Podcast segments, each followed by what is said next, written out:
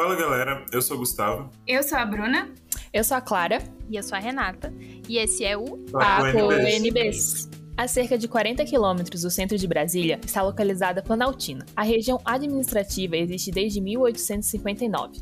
Em 2006, a gente teve a criação do campo da UNB em Planaltina. É dela que vamos falar hoje. No primeiro episódio dessa temporada, já te contamos sobre o curso de Gestão Ambiental, GAM, para os chegados. Hoje vamos falar dos outros cursos e contar um pouco da história desse campus. Bora lá! No episódio 2 dessa temporada, ouvimos um pouco o professor Noleto, da Faculdade do Gama. Ele explicou pra gente que os três campos que não ficam no plano piloto foram todos criados com a ideia de suprir uma demanda da região, fazer essa conexão tão importante entre a universidade pública e a sociedade. Bora lembrar? A ideia original é que cada camp tivesse uma temática relacionada à região onde eles estão.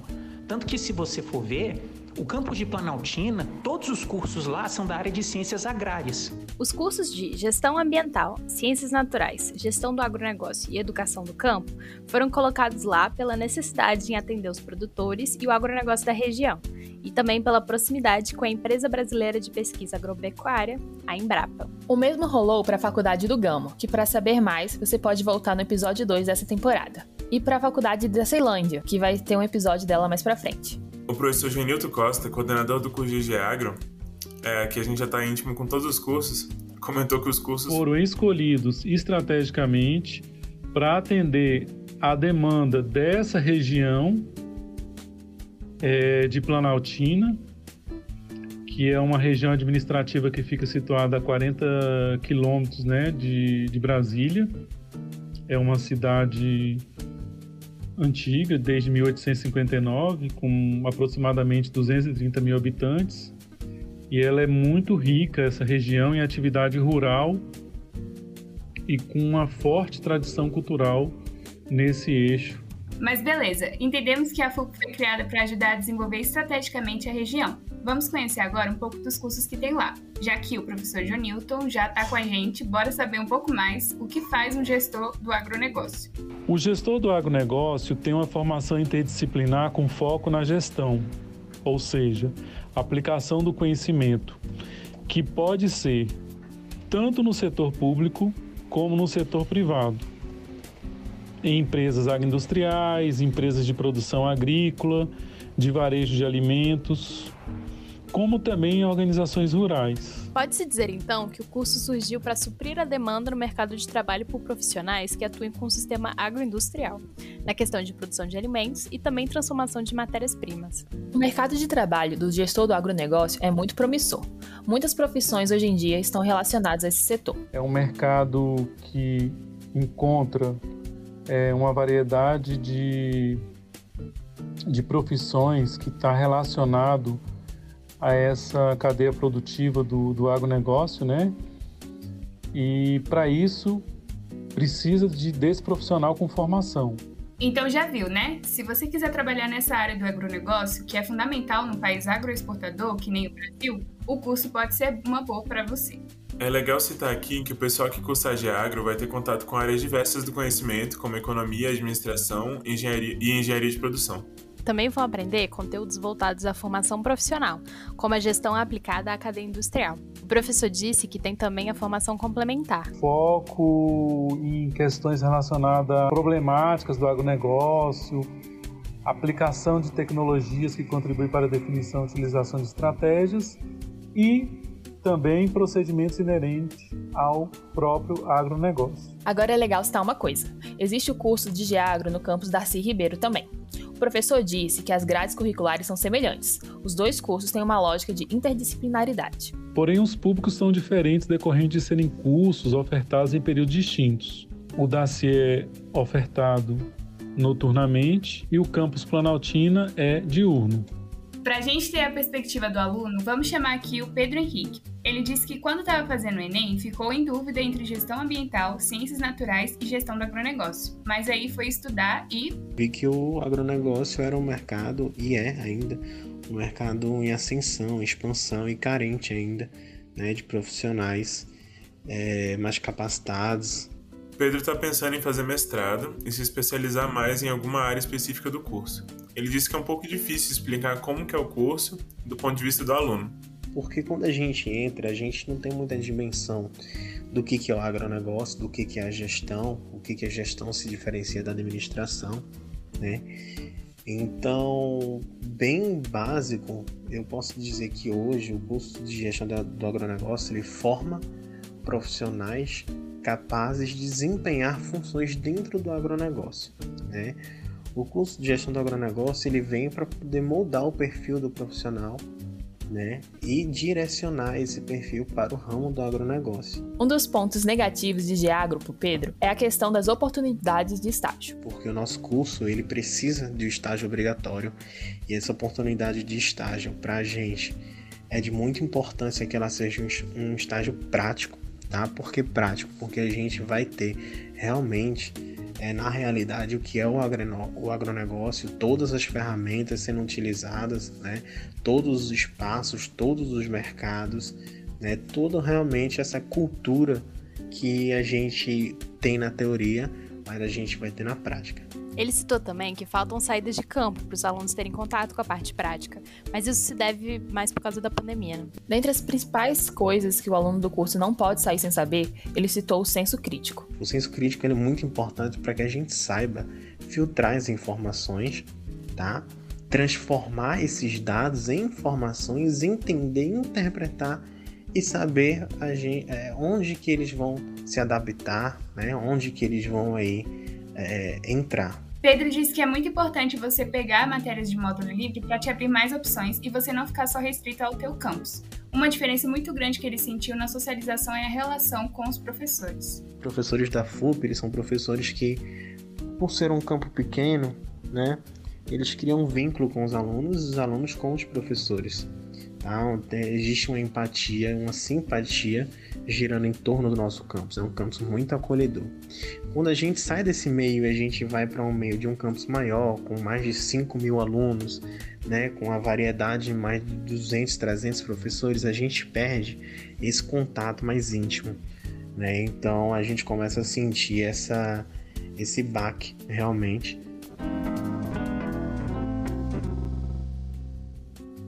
gente falou um pouco sobre Geagro, vamos comentar sobre o LEDOC, a licenciatura em Educação do Campo. Segundo a professora Suzane Maciel, coordenadora do curso, o LEDOC é um curso que forma professores e professoras que vão atuar em escolas do campo. É, a gente forma basicamente em três áreas do conhecimento. Então, a gente forma professores de matemática, de ciências da natureza ou de linguagem. Justamente por formar professores dessas três habilitações, o corpo docente do LEDOC é composto por profissionais de altas áreas. A professora Suzane é um exemplo dessa multidisciplinaridade. Ela é formada em matemática, tem mestrado em geologia e doutorado em matemática aplicada. A professora comentou também que a graduação no LEDOC visa uma formação que vai além da docente. Então, a formação inclui a gestão dos processos educativos que acontecem na escola e também na comunidade. O currículo do curso é dividido em três eixos: o básico, em que o pessoal vai aprender sobre política, filosofia, gestão, etc. O de atividades integradoras, que é um núcleo então que vai ter a gente vai trabalhar os estágios, né, de docência nas escolas, práticas pedagógicas e também componentes bastante interessantes de pesquisa e memória, né, é, sobre as comunidades, né, desses é, dos nossos estudantes. E também tem um eixo de atividades específicas, onde os alunos se aprofundam nas áreas específicas que eles escolheram. Por exemplo, se você optar pela matemática, você vai ter aulas de cálculo, geometria e tal. Já se preferir ir para a área de linguagens, pode ter aulas de teatro, artes, linguística, audiovisual e por aí vai. Falando um pouco sobre o mercado de trabalho, primordialmente o pessoal que forma licenciatura em educação do campo pode ser professor da educação básica, de preferência em escolas do campo. A pessoa que se forma em educação do campo pode também atuar na cidade, mas é, a gente forma é, visando né, escolas do campo das séries finais do ensino fundamental, né, ou seja, do sexto ao nono ano, e no ensino médio regular ou profissional, né? Então, ensino médio primeiro, segundo, terceiro ano ou é, ensino técnico. E também um outro mercado de trabalho é na gestão educacional. Então, pessoa que se forma em educação do campo pode trabalhar junto a órgãos públicos do tipo Secretaria de Educação, né? É, câmaras de vereadores, enfim, é, espaços né, que necessitem de consultorias e orientações com relação à gestão da educação do campo nesses níveis né, da escolaridade básica. É legal perceber que LEDOC é tipo três cursos em um, mas para professor um aluno não pode sair do curso sem entender os conflitos estruturais brasileiros e a educação popular. A gente tem inclusive um conjunto de disciplinas que tem esse nome. A gente chama né, carinhosamente de CEBEP, né? Conflitos Estruturais Brasileiros e Educação Popular. Eu entendo que né, uma questão primordial é compreender o que é a identidade camponesa, indígena e quilombola. Precisa também compreender as questões de raça, de gênero e de geração. E precisa conhecer as pautas da questão social e agrária no Brasil. E compreender soberania, segurança alimentar, nutricional, né? Então esses, esses são os temas né, que compõem as nossas disciplinas. O Hélio Rodrigues, aluno de LEDOC, contou pra gente que a vontade de virar professor veio muito da mãe dele, que achava a docência a melhor das profissões. Cresci em uma família de quilombolas, de camponeses, e dentro da minha casa nós vivíamos sobre dois pensamentos. Meu pai, que vinha, que foi trabalhador de muitos latifundiários ao longo do tempo, defendia que estudar era coisa de rico, que não era para pobre, que estudar é, conhecia muitas pessoas pobres que estudaram e não tinham dado em nada. E a minha mãe, ao contrário, sempre dizia: olha, meus filhos estudem, tentem levar uma vida melhor, tentem buscar novas possibilidades para vocês viverem. E eu não, me, eu não me esqueço que ela dizia assim: olha, meu filho, tem que ser um professor. Na cabeça da minha mãe sempre vinha, uma das melhores profissões para ela era professor. E então eu confesso que fiquei dividido ali entre esses dois pensamentos, mas quando eu, eu chego no ensino médio, eu começo a perceber que a minha mãe ela tinha é, mesmo com a sua ignorância errante, né, como gosto de ressaltar, minha mãe, o conselho da minha mãe era mais, para mim era mais satisfatório. O Hélio ressaltou ainda que para a comunidade dele, terminar o ensino médio e entrar na faculdade era algo sensacional. Depois que terminou o ensino médio, ele veio morar com o irmão em Brasília e se alistou no exército. Quando eu me alisto, eu vejo, voltando ali do plano, eu vejo aquele monte de alunos, com, alguns com uma blusa da UNB, outros eu perguntei para ele o que era aquilo, né? Ele, não, pô, é, são alunos de universidade pública. E aquilo me encantou. Mas a relação dele com a Ledoc veio só depois. Ele voltou para casa para acompanhar a mãe, que estava doente, e fez um curso de pedagogia à distância. Mas a minha mãe insistiu, e ela sempre me falava: olha, meu filho, inicialmente você faz o que as suas condições dê. Depois que você terminar, utilizar essa para poder ganhar dinheiro, aí você faz o que você quer. Então, assim, a minha vida ela foi mais nesse sentido. Finalizei finalizei o curso de pedagogia, iniciei na educação básica e quando um dia na formação de professores para educação básica, que na nossa época era o PENAIC, né, o programa de, de alfabetização na idade certa, conheço uma estudante que era da licenciatura em educação do campo, cujo o edital estava aberto até aquele dia. E ela me falou: olha, tem como a gente fazer sua inscrição rapidamente, você faz e tenta. E aí, né, eu falei: ah, por que não? Realizei a minha inscrição ali né, na licenciatura de Educação do Campo. E logo três meses depois realizei o vestibular e consegui entrar no curso. Já no curso, Hélio preferiu ir para a área da matemática. Ele explicou para a gente que em LEDOC também tem uma coisa chamada pedagogia da alternância. A pedagogia da alternância é aquela que permite o sujeito passar um determinado período na universidade e um determinado período na comunidade. Nós chamamos isso de TU e TC, tempo comunidade tempo universitário. No tempo universitário, os alunos ficam presencialmente na FUP por 60 dias. Os alunos moram lá na universidade, fazem as atividades nos três turnos para integralizar a carga horária prevista para um semestre inteiro. Então é como se você, ao invés de ter aula, tipo, durante o dia ou à noite, né, ao longo de quatro meses, e aí depois, né, tem um dia de aula, você vai para casa e tal, você mora na universidade e fica direto só por dois meses, ao invés de fazer né, o semestre inteiro de quatro. Já o tempo comunidade é para que os alunos possam desenvolver as atividades que aprenderam nas suas comunidades de origem. Segundo o programa pedagógico do curso, essa parte tem como objetivo promover a articulação entre o processo formativo no TU e a realidade mais específica das populações do campo. Na pandemia, a LEDOC também tem funcionado completamente à distância.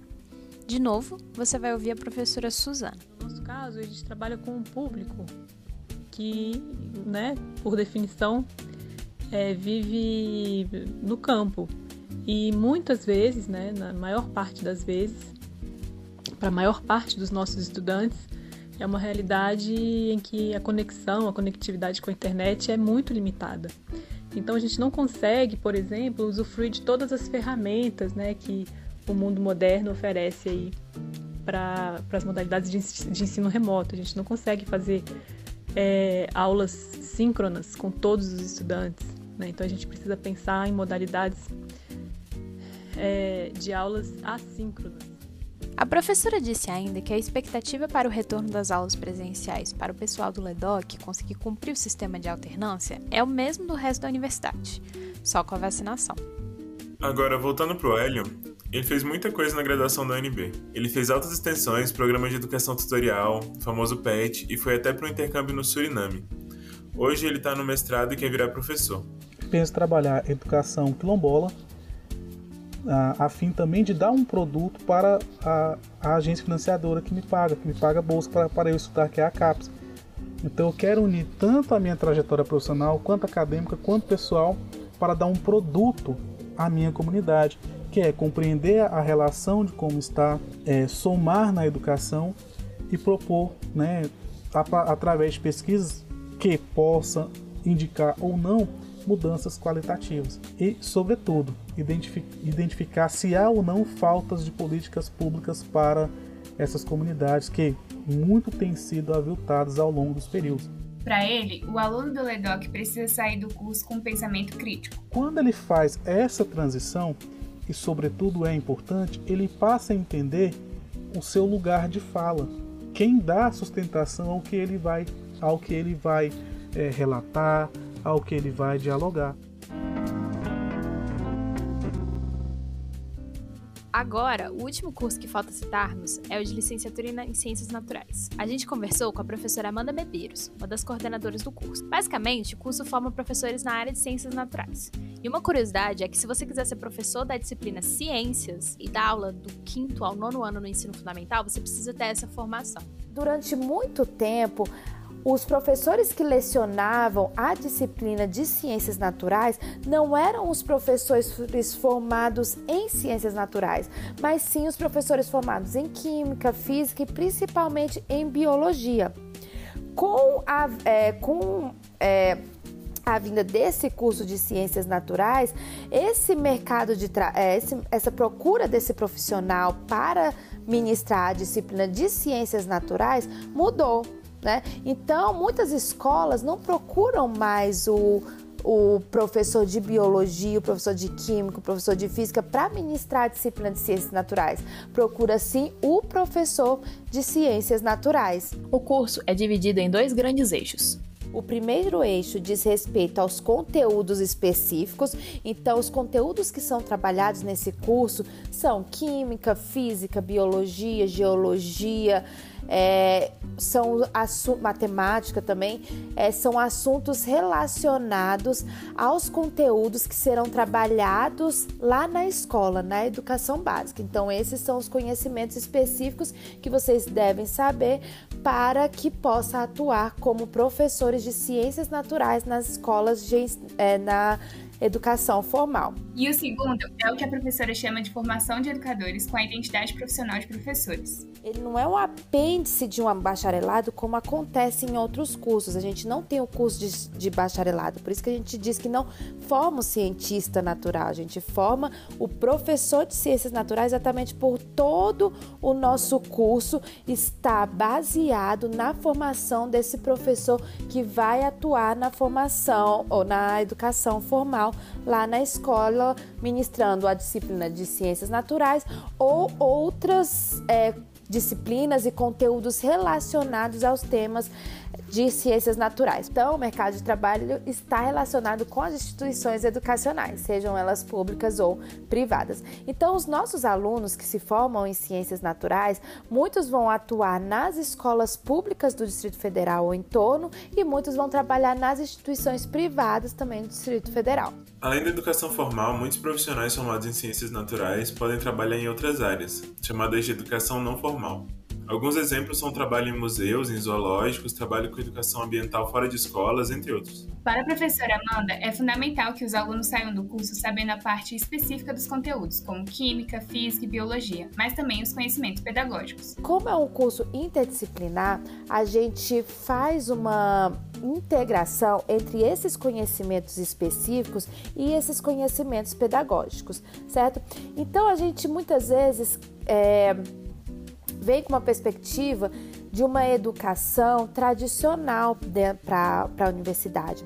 E o nosso curso mostra novas formas de ensinar ciências dentro da escola. É massa porque eles, por exemplo, não vão ter uma aula de química do mesmo jeito que o pessoal do bacharelado em química tem, mas sim fazendo uma relação com o trabalho pedagógico e novas maneiras de ensinar a química lá na escola de nível básico. A licenciatura em Ciências Naturais na UNB é ofertada nos períodos diurno e noturno e, segundo a professora Amanda, não tem muita diferença no currículo, só na grade mesmo, né? Então nos horários de aula. Aí, no final, o pessoal do diurno acaba conseguindo fazer mais disciplinas por semestre, mas é de boa você ser do diurno e pegar matéria de manhã ou à tarde também. Para fechar o episódio, a gente vai trazer a Bruna, que já participou de um episódio do Papo. A Bruna é membro do PET Ciências, o programa de educação tutorial do curso de Ciências Naturais, e falou com a gente em junho do ano passado sobre as atividades do PET quando a UNB estava com o calendário suspenso. A gente vai deixar o link pro episódio que ela participou na bio. A Bruna já tá no oitavo semestre e disse que chegou no curso meio que de paraquedas. Mas pelo menos eu sabia onde que eu ia pousar quando eu pulei de paraquedas. É, Ciências Naturais era a minha segunda opção de curso, a minha primeira era Pedagogia. Ela disse que conheceu o curso porque fazia um cursinho que usava o auditório da FUP para dar aulões. Foi o contato com as universidades que fez ela conhecer os cursos no campus, além dos quase três anos no PET Ciências. É, fiz PIBID, que é um programa de iniciação à docência. Fiz alguns, algumas atividades de extensão é, com o professor Rogério, que ele é da matemática, mas dá aula no curso de Ciências Naturais também. E eu tenho um pouco de afinidade com matemática e a gente fez algumas atividades de extensão, de dar aulas de graça para a comunidade de matemática básica.